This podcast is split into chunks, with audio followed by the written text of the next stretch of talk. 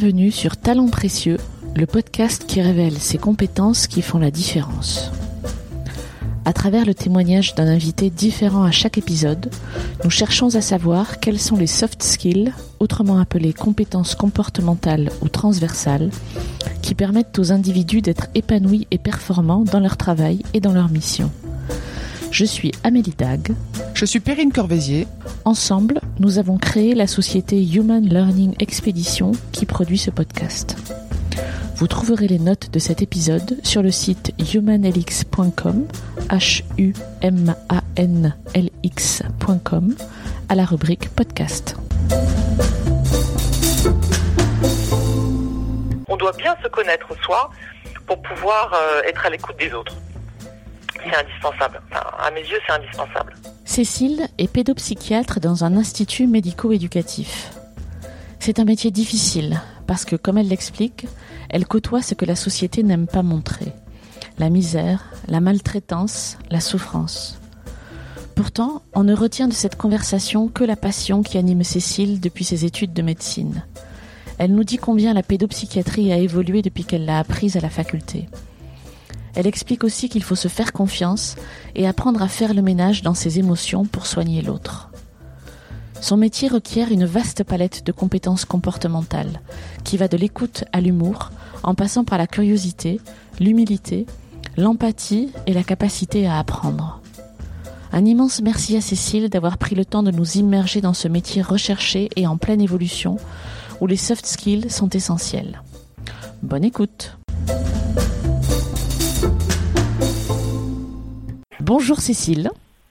Bonjour. Et merci, merci d'avoir accepté euh, de répondre à mes questions.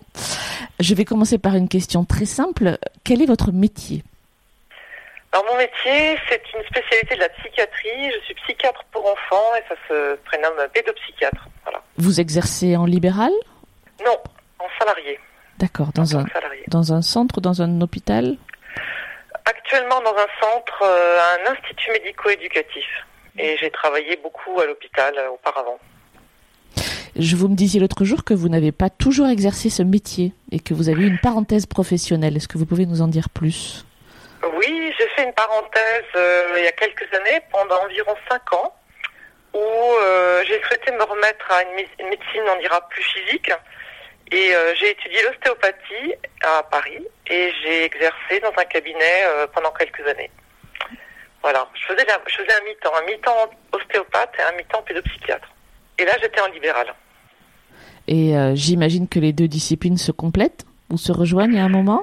Euh, bon, dans l'écoute, euh, elles se rejoignent. C'est l'écoute du corps, et on va dire que voilà, c'est l'écoute du corps et c'est l'écoute de la pensée. Mhm.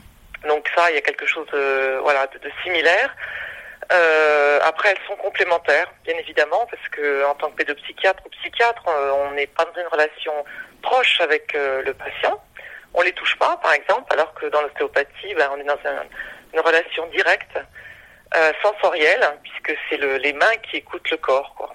Donc c'était très complémentaire. J'ai j'ai beaucoup aimé ce moment-là. Est-ce que vous utilisez toujours l'ostéopathie ou ce que vous avez appris durant cette pratique-là dans votre... Alors je, l'utilise euh, pour moi et mes proches euh, par moment. Euh, c'est vrai que c'est comme de l'artisanat, quand on pratique pas suffisamment, on perd.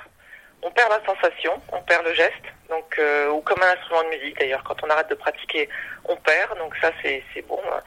Mais euh, j'ai beaucoup appris sur euh, la, sensation, l'intégration dans le cerveau des sensations. Et euh, en, bon, parallèlement à mon métier, je pratique le chant. Et euh, j'ai fait un très gros travail là-dessus au niveau du chant, d'ailleurs. Voilà. C'est une expérience qui m'a beaucoup enrichi. Donc vous disiez que vous êtes psychiatre pour enfants. Quel, euh, quel profil de patient êtes-vous amené à, à recevoir? Alors comme moi, j'ai toujours travaillé en en tant que salarié euh, dans des structures euh, sanitaires, euh, j'ai eu accès, enfin j'ai eu, j'ai rencontré des enfants en très grande difficulté, euh, psychiatrique et sociale. Et d'ailleurs, j'ai fait ma ma carrière en psychiatrie sociale, c'est-à-dire euh, des enfants qui étaient très carencés éducativement, très carencés économiquement, en stimulation intellectuelle aussi. Donc euh, des enfants qui ne pouvaient pas exprimer d'ailleurs tout de suite une relation d'aide ou une demande d'aide. hein. Mhm. Euh, en sachant que j'ai soigné beaucoup d'enfants, mais beaucoup de mamans aussi, parce que j'avais fait une spécialité, euh, entre autres, en périnatalité. D'accord. Donc j'ai beau- beaucoup travaillé aussi en maternité, en pédiatrie, en consultation euh, gynéco-sida. Donc j'ai écouté beaucoup de mamans. Voilà. Donc j'ai un public, j'ai eu un public très large parce que l'enfant, ça va de, de 0 à, à 18 ans. Ouais. Donc des nourrissons aux grands adolescents. Mhm. Et puis euh, on soigne l'enfant et son environnement. Donc on écoute aussi beaucoup les parents, les grands-parents, la famille, quoi. Et l'environnement social, euh, pédagogique, euh, voilà. Donc euh, en fin de compte, on a un peu un médecin traitant de, de l'enfant. Mhm. Et de tout son entourage, c'est ça? Voilà, et de tout son entourage, exactement. Ma question est sans doute très large, mais quel type de, de pathologie vous êtes amené à traiter? Euh, oui, c'est très large. Alors, euh, ça va. Oui, c'est très très large. Alors, actuellement, on va se centrer sur ce que je fais actuellement. Actuellement, je soigne des enfants qui sont euh, déficients, hein, qui ont une déficience intellectuelle. Euh, ils peuvent avoir des pathologies d'autisme, des pathologies d'échec des apprentissages pour d'autres raisons, neurologiques, génétiques. Et ils peuvent aussi avoir des troubles du comportement secondaires à des grosses carences affectives, sociales et éducatives. Après, j'ai soigné aussi des, jeunes qui avaient des pathologies psychiatriques au sens euh, strict du terme euh, plus importantes. hein, euh, et quand j'étais en, pédiatrie et aussi en périnatalité, il y avait des formes de dépression du nourrisson, des dépressions maternelles, des désinteractions entre le parent et l'enfant. Et, et là, c'est une, je veux dire, c'est une, une psychiatrie très différente parce qu'on est dans l'observation. On imagine que la psychiatrie, on parle beaucoup. Et ben, dans la pédopsychiatrie, on n'est pas obligé de parler, on observe beaucoup. Mhm. Euh, c'est presque de l'éthologie. On observe énormément les interactions, les, la communication non verbale, les ajustements posturaux. On observe aussi ce que ça nous fait à nous d'observer euh, une relation euh, entre un mère et, une mère et son enfant. Et ce que, ce que- enfin, les sensations qu'on ressent nous aident à comprendre aussi ce qui se passe. Mhm. Donc c'est en cela d'ailleurs, j'en parlais dernièrement, que l'ostéopathie m'a aussi beaucoup enrichi parce que c'est de l'observation. Ouais. On fait beaucoup d'observations cliniques en psychiatrie de l'enfant, énormément. Donc j'imagine que c'est du soin long, c'est ça? Vous voyez les enfants pendant plusieurs séances, plusieurs mois, voire plus longtemps? Alors, dans l'institut où je travaille, les enfants restent quelquefois placés pendant des années. Ah hein, oui, donc ça, j'ai le d'accord. temps de les observer. euh, Ouais. et surtout de m'enrichir des observations des différents professionnels qui n'ont pas toutes, euh, euh, les mêmes lunettes d'observation. Et donc, ces, ces, ces, ces visions différentes euh, donnent une vision globale quoi, de l'enfant. Parce que les enfants, souvent, comme, tout, comme tous les êtres humains, sont disharmoniques. C'est-à-dire qu'ils ont des compétences et des, autres domaines où c'est plus difficile, soit à apprendre, soit à penser.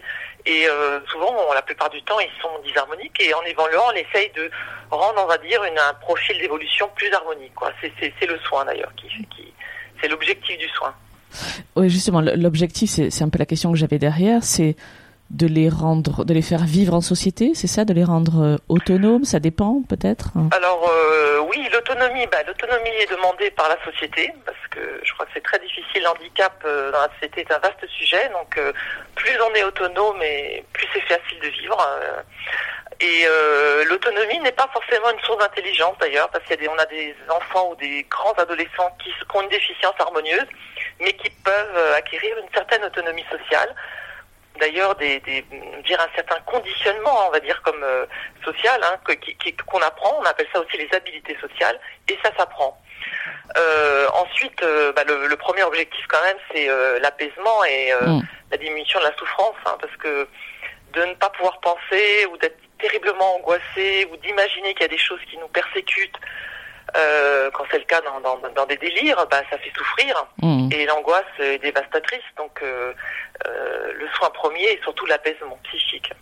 Et l'apaisement psychique va après avec la capacité à pouvoir se concentrer sur soi, à être attentif et pouvoir apprendre. Parce que quand on est envahi par des angoisses, euh, on peut pas apprendre. Mhm. On n'est pas disponible pour apprendre. Donc euh, il faut d'abord être apaisé pour pouvoir apprendre. Vous parliez des, euh, du, du personnel qui travaille dans l'institut où vous travaillez. Euh, que- quelle nature de, de, de personnes êtes-vous amené à fréquenter? Vous parliez des familles, en gros, dans une semaine type, si ça existe. Vous voyez les patients, mais vous voyez euh, plein d'autres donc, choses. alors les familles, on les voit pas si souvent que ça, mais on les, on les rencontre bien évidemment, les parents.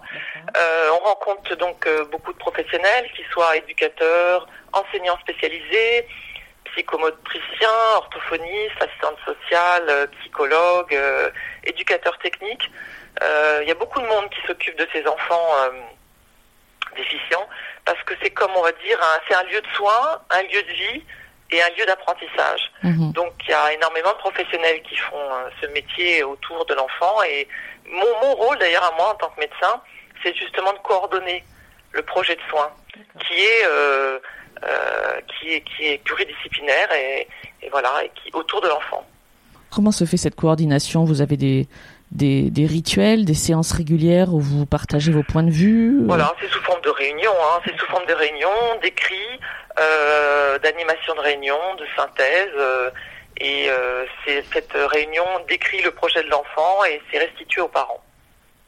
Voilà, avec des objectifs de soins, des objectifs pédagogiques, des objectifs éducatifs, qui est, qui est retransmis à l'enfant d'ailleurs et aux parents. Mhm. Et on essaye, bah voilà, d'avoir une direction pendant quelques mois et on refait une réunion et on réévalue et voilà, ainsi de suite. C'est facile de, de d'arriver au consensus quand on a autant de disciplines autour de la table, j'imagine avec des points de vue très différents. Est-ce que, est-ce que le consensus est possible? Est-ce qu'il est facile à avoir? Non, le consensus n'est pas toujours possible, surtout dans des situations de crise ou d'urgence, ça nous arrive. Euh, parce que les formations sont très très différentes et euh, j'ai l'impression par moment que, euh, c'est-à-dire on, parle des langues étrangères et des fois on se comprend pas, mmh. on communique mal, même si on dit le même mot. Et donc euh, il y a des fois non, on, peut ne pas s'entendre. Il y a des fois il faut prendre des décisions, notamment par exemple quand il y a un enfant qui est en danger, quand on doit faire des signalements euh, à la justice, quand on mmh. doit placer l'enfant en urgence. Euh, il y a euh, bah, des, des, des, pensées ou des craintes ou des peurs qui viennent de l'éducatif, de, de l'histoire personnelle aussi de, du professionnel, qui font qu'il y a des fois il y a des réticences où on n'est pas d'accord. Bon après c'est une question de responsabilité euh, et puis on, on, peut ne pas toujours être d'accord. C'est pas pour moi c'est pas un souci d'ailleurs. Et, c'est vous en tant que psychiatre qui avez le dernier mot? Comment ça se passe? Alors, alors moi et le directeur de l'institution, hein, qui est le responsable administratif, euh, après, moi, pour prendre des décisions de, cette, de ce type, hein, qui sont des décisions difficiles quand on a des signalements à faire. J'imagine. Euh, moi, je me, dire quand, quand on a un signalement, il y a, un, il y a de la loi hein, qui, qui, qui nous permet d'être très clair par rapport à ça et savoir quand est-ce qu'on doit signaler. Et ensuite, je pense qu'il ne faut pas avoir d'état d'âme et il faut se placer du côté de l'enfant. Euh, et pas du côté des parents, même si les parents peuvent être des parents aimants et maltraitants, ça peut, ça peut le faire aimant et pas protecteur. On a mmh. souvent des cas, c'est complexe, jamais, c'est jamais manichéen. Ce qu'il faut, c'est se passer de, du côté de l'enfant et ne plus se poser de questions après. Et dans ces cas-là, dans ces cas-là, le signalement est, est spontané et objectivable aussi par des faits qui doivent être des faits euh, qui sont qui s'inscrivent dans, dans une démarche judiciaire, qui ne sont pas des faits subjectifs. C'est ce qui est très compliqué à, à établir euh, dans une demande de signalement d'ailleurs. On va revenir sur euh, vos études, j'imagine, et, comment vous avez appris à faire tout ça. Mais pour revenir à ce travail de, bah, de collaboration, de coordination, etc., est-ce que c'est des choses que vous avez appris à la fac? Non, pas du tout. Absolument pas. J'ai appris ça sur le terrain, uniquement sur le terrain. Il se trouve que j'ai toujours aimé partager euh, dans ma vie euh, privée ou dans ma vie sociale et dans ma vie professionnelle. Donc euh, c'est pour ça que hum, j'ai choisi de travailler en équipe et non pas en libéral où on est seul dans son cabinet parce que moi j'aime partager, j'aime coordonner, j'aime échanger. Donc euh, même si, alors c'est quelquefois beaucoup plus fatigant. J'imagine, ouais. euh, ben justement, on n'est pas toujours d'accord. Euh, euh c'est difficile par moments de, de, de traîner, euh, de vouloir faire un projet, d'avoir des réticences et d'avoir du mal à le concrétiser. Mais moi, je préfère ça à, à un mode de travail plus isolé, plus seul, plus indépendant certes, mais moi j'aime j'aime les expériences humaines, j'aime les relations humaines, donc j'ai toujours travaillé en équipe. Mais je l'ai pas appris à la fac du tout. Qu'est-ce qui vous a amené à la psychiatrie? Alors c'est ça n'a pas, pas été un trajet direct parce que moi j'ai fait mes études de médecine avec bon l'idée de la relation d'aide qui me tenait vraiment à cœur et je voulais être médecin somaticien. Et j'ai commencé mon mes, mes études enfin j'ai mes études de spécialité hein, parce que j'étais passé le concours de l'internat de spécialité et j'ai fait euh, de la médecine somatique j'ai fait de la l'endocrino, j'ai fait de la gastro, voilà, j'étais vraiment branchée sur la médecine somatique et il s'est trouvé que je suis tombée malade en fin de compte assez gravement. Et du jour au lendemain, bah, je suis passée du côté de la barrière, je me suis retrouvée hospitalisée, je me suis retrouvée avec un diagnostic, avec voilà des choses assez graves. Et euh, je me suis rendu compte que je voyais en fin de compte que mes études m'avaient poussé à voir les, les personnes humaines euh, par un petit bout de lorgnette, de manière très focale et pas du tout de manière globale. Mhm. Et que la spécialité nous amenait à ça. Et ça m'a pas plu. Euh, en plus, je savais pas dans quelles conditions j'allais continuer à vivre et comment, parce que voilà, c'est une réalité.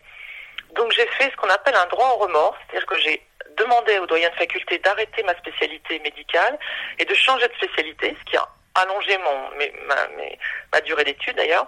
Et j'ai fait de la psychiatrie parce que c'était pour moi la, seule spécialité qui me permettait de voir le, la personne dans sa globalité, vu que j'étais pas médecin généraliste. Mhm. En faisant la psychiatrie adulte, euh, je me suis vite rendu compte que ça me plaisait pas dans le sens où on soigne peu la maladie mentale. Enfin, on la soigne, mais c'est pas très satisfaisant, quoi. Et puis c'est très très dur. Et en fin de compte, je me suis orientée vers la pédopsychiatrie parce qu'il y a quelque chose qui est plus malléable chez l'enfant Mhm. Et puis que ça répondait aussi à mon histoire personnelle. Je m'en suis vite rendu compte et au besoin de, de soigner l'enfant, quoi, et, euh, de d'écouter d'écouter la parole de l'enfant. Donc voilà, mon parcours il a été long. Euh, j'ai fait d'autres spécialités dans la pédopsychiatrie, la spécialité de la, la, psychiatrie de l'adolescent, la périnatalité. Bon, j'ai fait j'ai fait beaucoup beaucoup de de, de, formations autour de ça, mhm. et je me suis formée euh, sur le terrain. Hein. Et durant vos stages d'internat, donc vous avez fait, euh, une fois que vous avez décidé de devenir psychiatre, vous avez euh, euh, eu l'occasion, j'imagine, de voir différents services, c'est ça Complètement, ouais, ouais. J'étais à Paris, donc j'avais la chance de pouvoir changer tous les six mois de, de secteur, d'hôpital, de, mode d'approche, parce qu'il y a plein de modes d'approche différents dans le domaine de la psychiatrie. Mhm. Euh, même si maintenant ça devient assez homogène avec bon, l'influence euh, nord-américaine, mais moins dans la pédopsychiatrie, surtout qu'il y a une, une, histoire de la pédopsychiatrie en France, hein, avec des grands noms hein, de la pédopsychiatrie française, qui, qui encore résiste assez à l'influence euh, anglo-saxonne. Euh, donc j'ai eu cette chance-là d'avoir un parcours un parcours très diversifié et nous permettre de voir des choses très très différentes. Et c'était très riche. Moi, j'ai adoré mes études de médecine. Hein. Mhm. J'ai adoré. Même si c'était dur aussi dans le sens où euh, ben, on apprend, on apprend sur le tas. Quoi. Il y a la théorie et la pratique, c'est deux mondes différents. Quoi. On n'apprend pas l'empathie, par exemple. Ça, ça ne s'apprend pas, surtout à notre époque. Euh, on n'apprend pas ces choses-là. On n'apprend pas l'écoute. Est-ce qu'on en parlait au moins? Vous parliez d'époque. Est-ce qu'on disait le mot empathie au moins écoute, Non, à l'époque on en parlait. Enfin, on en parlait. On en parlait très peu. Maintenant, je sais qu'il y a des conférences sur l'empathie euh, aux étudiants de médecine, euh, euh, mais ça n'existait pas il y a. Bon, j'ai 53 ans, donc il y a, il y a, il y a longtemps, quoi. Il y a 30 ans, ça n'existait pas en tant que tel. Non. Non, non, il faut, il faut, il faut être curieux, il faut se renseigner, il faut lire, il faut aller faire des formations complémentaires, il faut se soigner soi pour pouvoir soigner les autres il faut bien se connaître soi.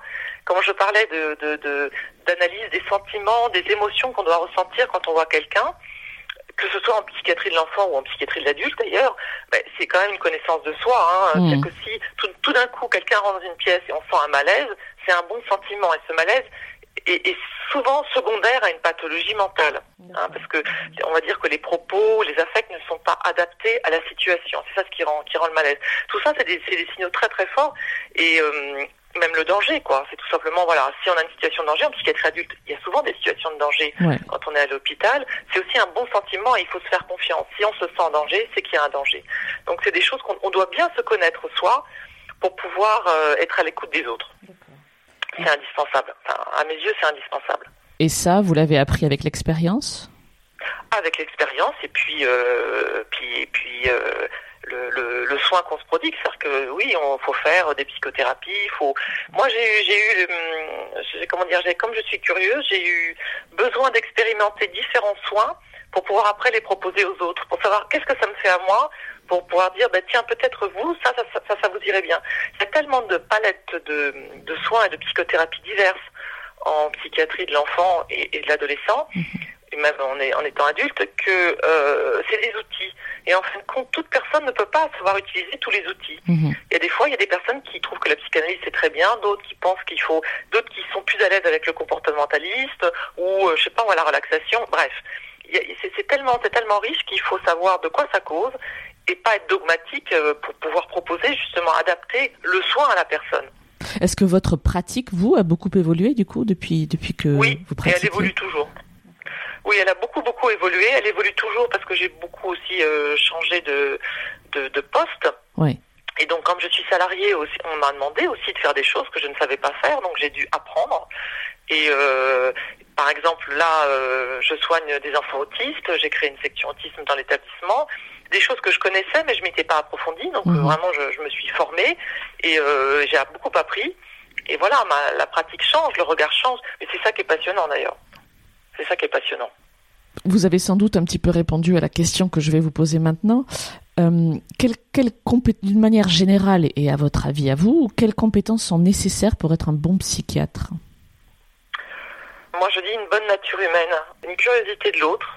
Alors, une empathie, un- un- une envie de rencontrer l'autre, parce que de la tolérance, parce qu'on soigne des gens qui euh, sont souvent fermés dans leur maladie, et il faut beaucoup de patience et beaucoup de tolérance et euh, euh, beaucoup d'attention pour soigner, ben, d'en faire un métier, d'en faire une partie de sa vie, quoi. Hmm. Faut aimer les autres, hein, parce que sinon, c'est pas, c'est pas possible. Je vais vous poser maintenant l'inévitable question que l'on pose à tous nos invités. Est-ce que vous pourriez me parler du premier de vos succès professionnels qui vous vient à l'esprit Et par succès, on est très très vaste. Hein. C'est-à-dire ça peut être quelque chose de très visible, comme quelque chose de beaucoup plus personnel que vous avez vous vécu comme un succès. J'ai pas de souvenir de premier succès. J'ai plus de... J'ai pas de souvenir parce qu'il n'y a pas eu en matière de psychiatrie, les choses sont très rarement objectivables à part une dépression qui guérit. Mais euh, c'est pas comme une belle opération ou une résolution du, je sais pas, d'une tumeur, des choses comme ça. C'est très subjectif. Moi, le succès, euh, surtout dans les gens que je rencontre, qui sont euh, des gens défavorisés, qu'on ne regarde pas dans la société, hein, parce que que ce soit des mères séropositives ou euh, des enfants maltraités, c'est pas ceux qu'on voit en, premier dans une société. Moi, mon succès, c'est justement leur regard quand ils, quand, j'ai l'impression qu'ils ont compris que je les comprenais. C'est ça mon succès. Ça peut arriver tôt dans le soin ou très tard ou? Euh, ça peut arriver très tôt. J'ai à un moment donné pratiqué euh, mon métier aux urgences, où euh, là on fait que des consultations d'urgence, on fait très très peu de suivi, et euh, c'est des consultations très intenses. Euh, et là, euh, le regard peut être immédiat. Moi, j'ai le souvenir d'un adolescent autiste qui avait fait une tentative de suicide, et j'ai compris qu'il était autiste. bon, voilà, un jour à 6 heures du soir, et je lui ai dit. Et euh, il m'a regardé en disant enfin quelqu'un qui me comprend. Enfin, c'était comme ça que je l'avais, que je l'ai ressenti en tout cas, et, je pense que ça lui a permis en tout cas de se décaler de ses idées suicidaires. Bon, c'était le début du soin et le début de, de quelque chose pour lui, mais voilà, il y a eu, ça a été très très bref, mais euh, ça c'est une forme de, de succès entre guillemets. C'est une forme de récompense aussi pour moi. Bien sûr. ouais. Dans ce contexte-là, de cette histoire que vous racontez avec cet adolescent, comment vous avez fait pour, euh, pour obtenir ce regard-là, cette compréhension-là? Comment vous avez. Est-ce que vous vous souvenez de ce que vous avez mis en Euh, bah, j'ai- j'ai pas cherché à ça. Disons que c'est de la clinique. Au bout d'un moment, j'ai compris son comportement, j'ai vu comment il fonctionnait, je lui ai posé des questions sur son fonctionnement pour être sûr de, de mon diagnostic, qui était un, bon, diagnostic assez rapide, parce que l'autisme, on ne le fait pas comme ça en cinq minutes, mais voilà, parce que j'ai tout de suite compris hein, des choses. euh, les autistes ne comprennent pas l'implicite, et ils ne comprenaient pas l'implicite. C'est ça qui m'a orienté sur, euh, sur, cette, sur ce, ce diagnostic, parce qu'il était un adolescent intelligent qui avait appris les codes sociaux, mais il ne les comprenait pas et euh, il s'en saisissait pas. Et en posant quelques questions, où là, il m'a dit oui. Par exemple, je lui ai posé les questions, je lui ai dit voilà, quand tu es avec des copains au collège et qui font des blagues, est-ce que tu comprends les blagues? C'est de l'ordre de l'implicite, hein, la blague, l'humour. Et il m'a dit non, je comprends jamais rien, mais je ris parce que je vois que les autres rient. Alors je me dis il faut rire. Et je lui dis, et je lui dis ben voilà, tu vois, ça, ça fait partie de l'autisme. Euh, votre fonctionnement fait que vous ne pouvez pas comprendre euh, l'implicite. Et j'ai donné des exemples. Et là, il m'a regardé en disant, Oh, enfin quelqu'un qui me comprend. quoi. Mm, mm. Voilà. Vous avez parlé de, enfin, vous parlez de compétences depuis depuis qu'on a commencé cette conversation. Vous avez parlé de, tolérance, d'écoute, d'empathie. Euh, ces, ces compétences-là que vous avez, dont vous avez parlé, comment les avez-vous acquises vous? Euh, alors honnêtement, très honnêtement, je pense que je suis d'une nature généreuse, donc ça, c'est pas acquis. La tolérance, euh, par contre, je suis pas quelqu'un de tolérant, je suis quelqu'un d'impatient, et ça, c'est un gros travail sur moi-même parce que euh, bah, il y a des gens qu'on n'a pas envie, euh, comme dans la vie, hein, il y a des gens qu'on n'a pas qu'on n'a pas envie d'approcher. Euh, Ouais. Moi, par exemple, j'avais un gros problème avec l'addiction. j'ai beaucoup, beaucoup, j'avais beaucoup de mal à supporter les, les personnes alcooliques. Et j'ai, j'ai dans mon cursus, j'ai dû aussi par moments soigner euh, des personnes alcooliques. C'était très difficile. Hein. Il fallait que je fasse un gros travail sur moi Mm. parce que je les comprenais pas et j'étais très intolérante. Donc ça, ça se travaille. C'est une remise en question. C'est, c'est voilà quoi. C'est, euh, c'est possible. Et et comment vous le travaillez, ça, justement? C'est en, en psychanalyse? C'est avec d'autres Euh, pas forcément en psychanalyse, mais euh, sur euh, oui, c'est un, un travail d'introspection, euh, de savoir pourquoi on, on supporte pas l'intolérance, hein, pourquoi on supporte pas par exemple l'alcoolisme, l'addiction, la relation Mhm. de dépendance. Qu'est-ce que ça nous fait à nous euh, aussi cette relation de dépendance? Et pourquoi on la supporte pas? Et une fois qu'on a un peu compris, eh ben on, on fait la part des choses entre ce qui nous appartient et ce qui appartient au patient. Et, on, et après, on essaye de se focaliser ce qui appartient au patient en se dégageant de tous les, on va dire, les émotions, les idées parasites qui empêchent d'être dans la relation d'aide, quoi. Mhm. Mais euh, ça, c'est un travail de tous les instants. De toute façon, so- soigner l'âme humaine, c'est c'est un travail de tous les instants. Il faut sans arrêt, sans arrêt, euh, faire le ménage dans sa tête et dans ses émotions. C'est bon, c'est devenu une habitude. Après, c'est un fonctionnement. Mhm. Et c'est un travail que vous faites seul ou vous vous faites aider?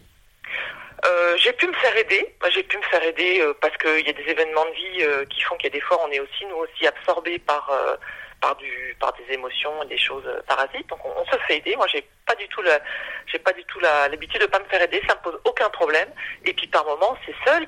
Et c'est aussi un travail aussi d'équipe. C'est-à-dire que dans des réunions, quand on parle des enfants, on peut aussi parler de ce que ça nous fait des difficultés qu'on a par ma rencontrer un parent ou, euh, ou un enfant qui nous est désagréable, qui on a du mal à aider. Et en parlant entre nous, on arrive à se décaler justement de ce problème. Donc c'est voilà, ça se fait euh, de plusieurs façons. Vous parliez de, de cas très très lourds. euh, comment vous arrivez à, à, à retrouver de l'énergie, à évacuer tout ça à- Moi donc j'ai, j'ai eu, j'ai travaillé que avec des cas très très lourds, soit des cas lourds comme le suicide, bon, la ou alors la maltraitance grave. J'ai eu beaucoup beaucoup de maltraitance extrêmement grave dans, dans ma carrière, des choses qu'on peut pas imaginer encore.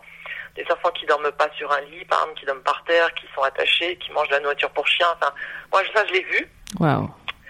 Euh, alors c'est très curieux parce que euh, on a une espèce de clivage, c'est-à-dire qu'on n'en parle pas, euh, on est on est dans le métier, on en parle entre nous, on est entre nous, et après quand on quitte notre métier, on n'en parle pas à l'extérieur. C'est des choses qui sont pas dissibles. Donc alors moi j'ai trouvé plusieurs façons de, de pouvoir évacuer ça. Alors, quand c'est vraiment très très lourd, ça nous est déjà arrivé de faire des supervisions, c'est-à-dire qu'il y a quelqu'un qui vient pour parler, pour écouter l'équipe dans une difficulté particulière. Donc ça, ça arrive, et on, peut en faire la demande, et c'est- très bien. Et sinon, dans, le quotidien, ben déjà, il faut aimer rire. Moi, j'ai beaucoup d'humour, mais c'est comme aussi, parce que quand j'étais étudiante, j'avais fait de la chirurgie, et euh, en matière de chirurgie, moi, je sais qu'on riait beaucoup. Donc il faut aimer rire, il faut aimer la vie. Euh, moi, je pratique des loisirs qui aussi me remplissent, et ça fait partie aussi de, mon sas de décompression Mhm. C'est le sport et la musique. euh, c'est des façons aussi de pouvoir. Alors le, le seul souci que j'ai, c'est que je n'arrive pas à aller au cinéma voir des films qui sont trop réalistes, Mm. qui parlent de, justement de la maladie mentale ou de la violence ou de la précarité sociale. Ça, c'est pas possible pour moi parce que je, je le vis euh, dans mon quotidien. Donc je ne peux Ouais, pas aller dans une situation de loisir où je vois ça. Ça, c'est pas. Alors ça, j'y vais pas. Ouais, voilà, ça, c'est pas possible pour moi. Ok. voilà. Il suffit de le savoir, voilà. Quand on Il vous invite au savoir, cinéma, on choisit un autre film, voilà. Est-ce qu'il y a des choses que vous auriez aimé apprendre plus tôt dans votre carrière? Oui, j'aurais aimé apprendre euh, bah, justement euh, peut-être avoir une formation davantage sur la coordination d'équipe, euh, Mm. le management, quoi, au sens. alors je, je l'ai fait, mais vraiment d'instinct. Il se trouve que euh, bon, j'avais un conjoint qui était qui était qui, était dirigeant d'entreprise, donc on en parlait aussi. Il se trouve que bon, j'ai eu un bon instinct et ça s'est bien fait. Mais euh, j'aurais aimé avoir quelques outils parce que quand on dirige une structure, quand on dirige une équipe, il y a des fois il faut apprendre des choses euh, nécessaires, simples, pour que la communication soit plus facile, pour qu'on arrive davantage euh, à être opérationnel. En psychiatrie, par exemple, on parle beaucoup. c'est Ouais. une caricature, mais c'est vrai. Et on fait des réunions très très longues. Pas sou- souvent nécessaires. Malheureusement, la tradition française fait que ça perdure. Moi, j'en suis désolée parce que fois, je trouve qu'on pourrait faire plus vite, moins nombreux et euh, ça serait aussi bien, mais aussi efficace. Mais Mhm. les gens ont l'impression qu'on les écoute pas. Mais c'est- je crois que c'est à l'heure. Ça, voilà, j'aimerais bien qu'on puisse être un petit peu mieux euh, accompagnés, voyez. Mais c'est pas, ça fait pas partie des études de médecine, ça. Oui, j'imagine. Alors c'est la question de délire de l'exercice, mais Ouais. euh, comment voyez-vous le futur de votre métier dans les 10 ans, 20 ou 30 ans? Et euh, la question d'après, c'est est-ce qu'on peut imaginer qu'il y ait des robots psychiatres un jour? Alors, alors bon, le- mon, mon- métier est vraiment en, est en pleine explosion. D'abord parce qu'on n'est pas du tout assez nombreux euh, en France. Ouais, ouais. Donc euh, là, le numerus clausus va être euh, écarté, donc peut-être qu'il y aura plein de petits pédopsychiatres qui vont naître, ça va être bien. Ensuite, euh, vu, vu, vu aussi ce qui se passe dans notre société avec tous les remaniements de la famille, pff, il y a matière, à, il y a matière à être là, à observer, à se rendre compte que tout est possible et que les choses peuvent bien se passer. Et puis il y a des choses qui aussi peuvent être plus difficiles. Donc je suis pas du tout inquiète sur mon métier. On en a besoin et ça voilà. Après, par rapport au robot, euh, après faire un diagnostic. Il y a des échelles de diagnostic déjà hein, sur Ouais. des maladies assez précises. Mhm. Donc ça, il n'y a pas de souci. On peut faire des diagnostics sur des questionnaires. Donc ça, euh, bon, pourquoi c'est pas un problème. Mais c'est pas du soin, c'est du diagnostic. C'est Ouais. déjà pas mal, hein. Ouais, bien sûr. Mais euh, la relation d'aide humaine, euh, non, elle peut pas être numérisée. Ça, c'est pas possible. Parce que l'empathie, par exemple, n'est pas numérisable. Hein. Euh, c'est pas possible. Euh, J'imagine que vous rencontrez des, des jeunes gens qui veulent devenir psychiatres. Ça doit vous arriver euh, assez souvent. Ouais. Est-ce qu'il y a des conseils que vous leur donnez? Euh, alors j'en ai formé pas mal quand j'étais à l'hôpital. Je sais pas si c'était du le conseil, c'était de bien s'écouter justement, ce que je Mhm. racontais sur savoir analyser ses émotions, c'est-à-dire et être dans une juste position euh, d'écoute et d'aide. C'est-à-dire pas être dans le savoir à tout prix, moi je sais, voilà. Euh, pas être dans une position aussi dogmatique, euh, être dans une position humble et euh, curieux, de la curiosité, et puis l'humilité, de la curiosité, et apprendre toujours, et apprendre par les autres. Parce que moi, j'ai fait des expériences très très riches euh, de parents qui m'ont raconté des choses de leur expérience de vie avec leur enfant malade, qui m'ont beaucoup apporté, même d'un point de vue euh, privé, quoi. Hmm, Donc moi, j'ai un, c'est, voilà, il faut, il faut savoir recevoir aussi. On mhm, donne beaucoup, mais il faut savoir recevoir. En fin de compte, c'est un métier terriblement humain, la psychiatrie et le psychiatre pour moi. hmm, hmm. Donc, euh, aimer la vie, euh, c'est aimer les autres et c'est possible. Euh, alors, on a, on a beaucoup parlé de, de compétences comportementales ou soft skills, même si on n'aime pas trop le terme. Euh, Ouais. que- Quelle serait votre définition de, ce- de ce terme-là, de, on va dire de compétences comportementales ou transversales Ben, C'est-à-dire que les compétences enfin, euh, transversales, c'est aussi ce qui fait euh, la personne. C'est-à-dire qu'il n'y a, y a pas, il y a pas un psychiatre, il y a des psychiatres. Mhm. Vous voyez ce que je veux dire? Bien sûr. ouais. Et euh, même si on peut faire le même diagnostic, parce qu'on se met d'accord sur une échelle d'évaluation, sur la clinique, bon, voilà, ça a été décrit, ça a été. Donc on- si on a appris, euh, voilà, c'est. Euh, après le reste, euh, c'est justement que des compétences transversales pour moi. Euh, sauf si on, on est dans une position très dogmatique en disant il n'y a qu'un seul outil, c'est celui-là, il est. il est euh, très objectivable et puis voilà. Mais ça ne marche pas parce que la nature humaine n'est- pas faite ainsi. Ouais. Elle est complexe et euh, elle est bourrée de compétences transversales. Donc pour moi, euh, ça fait partie de, de la nature de- de- du psychiatre. Voilà, je ne sais pas le dire autrement. Qu'est-ce qu'on peut vous souhaiter pour la suite de votre parcours professionnel?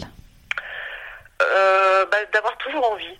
Parce que comme je fais un métier très difficile, euh, très difficile dans le sens où on voit euh, une face cachée de la société, hein, comme Ouais. quand on est aux urgences. Hmm, On voit des choses qui ne sont pas dites, hein, on voit on voit de la misère, hein, euh, on voit beaucoup de souffrance. hmm, Euh, bah, par moment, on, on, on s'en lasse parce que ça marche pas toujours. On n'est pas efficace parce qu'on peut pas non plus. Euh, on n'est pas seul. on- Il y a d'autres. Enfin, et hum, on n'est pas seul à, à vouloir faire les choses. Il y a des situations de, de placement qui ne fonctionnent pas. Il y a des adolescents qui se suicident. Il y a des anorexiques qui meurent. Enfin, c'est une Mhm. réalité. Et euh, bah, ça, il faut avoir toujours envie de soigner. Et ben, j'espère que je vais avoir envie longtemps. Et puis, si quand j'en, aurai plus envie, il faudra que je change de métier. Un immense merci, Cécile, d'avoir pris Ouais, le temps de me répondre. Espérons que vous avez apprécié cet épisode autant que nous avons aimé le préparer et l'enregistrer. Si vous aimez ce podcast, le meilleur moyen de le soutenir est de laisser un avis 5 étoiles et un commentaire sur Apple Podcast. Cela permettra à d'autres de le découvrir également. Abonnez-vous à Talent Précieux, vous serez ainsi notifié des nouveaux épisodes. Talent Précieux vous est proposé par Human Learning Expedition ou HLX nous concevons et mettons en œuvre des programmes originaux et impactants destinés à révéler et à développer les soft skills des individus pour en faire des acteurs épanouis et performants dans l'entreprise du XXIe siècle. Pour en savoir plus sur HLX, connectez-vous sur humanlx.com, ou suivez-nous sur Facebook, sur Instagram, sur LinkedIn ou sur Twitter. À bientôt pour de nouveaux épisodes.